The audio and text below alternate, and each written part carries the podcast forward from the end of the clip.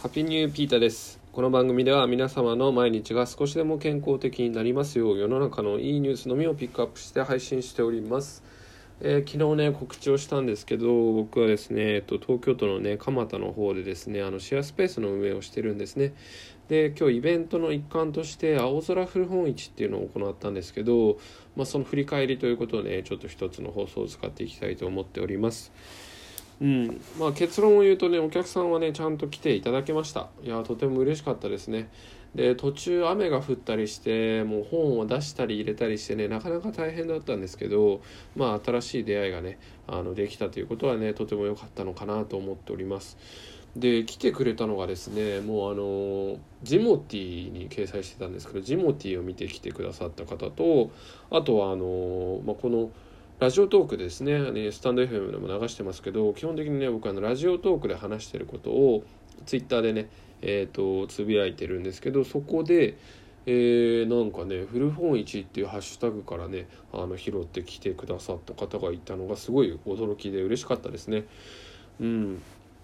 であとはまあ近所の方っていう形でまあそんな形でまあ思った自分が思ったよりはねあんまり来なかったんですけどまあそんなもんかなということをね思ってますね。野菜の売れ行きもねあんまり良くなくてまあね本当に、まあ、日によるし難しいんですよね。で今日もね母親とねあの店番をやってたんですけどまあ来る人に対して話しかけるとかなんかねいつも僕はあの話しかけようと思ってるんですけどなんか来た様子を見てると話しかけるのためらっちゃうんですよね。というのもやっぱ本とか野菜とか見る時ってあんまり話しかけられたくないなっていうのが僕なのでだから話しかけないでいるんですけどでも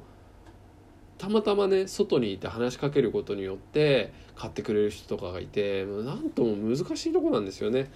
うん、だからそこも人の見極めとかもね必要だったり、まあ、自分自身がシャイなところもあるのでいろいろ考えていかないといけないんだなってことも思っています。でもね野菜に関しては話しかけて一押ししてあげると買ってくれる。で買ってくれると実際に美味しかったって言って、えーまた来てくれる方がいたりしてね。うん。やっぱりなんだろう話しかけるって大事なんだなってことが思いましたね。まあでもほんと今日寒くてですね途中雪みたいなの降ってもう外にいるのがねちょっと辛かったっていうのもありますけどまあそんなところでねぼちぼちやってましたね。うんでまあ思ったのは、まあ、今後ねこのイベントをまあやるかは分かんないんですけど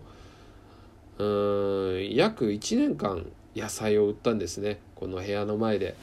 で最低でも1年は続けようと思っていてそこでね間もなく1年なんでだなんですね。あの1月からやってるので。で1年やって古本市もやってまあそこまで思ったよりは人が来なくてうんまあやっぱり人の集客って難しいんだなってことと逆にね今日そうやってあの遠くから来てくださったんですよ。その古本市を探してきてくれた方とかね。だからあのニーズさえ合えば来てくれる人はいると。でもじゃあ今実際にやってることがその蒲田って場所でやってるのがいいのかって言われると実は合ってなかったりするんじゃないかなと思ったりするんですね。するんですよね。でまあすごい意識が高い方とかねもしかしたら自分でニーズを作っていこうってやっていく人もいると思うんですけどまあ僕は半端というコンセプトでやってるのもあってあんまりガツガツしたくない。てかできない性格もあるんですけどって考えるとそういうなんかアートとかをねアートじゃないですけど結構文化的なところを受け入れるなんていうのかな土地でやるっていうことも必要なのかなとかまあ鎌倉とかねで例えばこれをやってたらもっと流行るだろうなとか思ってるんですよね。まあ逆を返せば言い訳になるかもしれないけどでもそういうやっぱり今ねあの祖父のあの家でやっていたのでのアパートの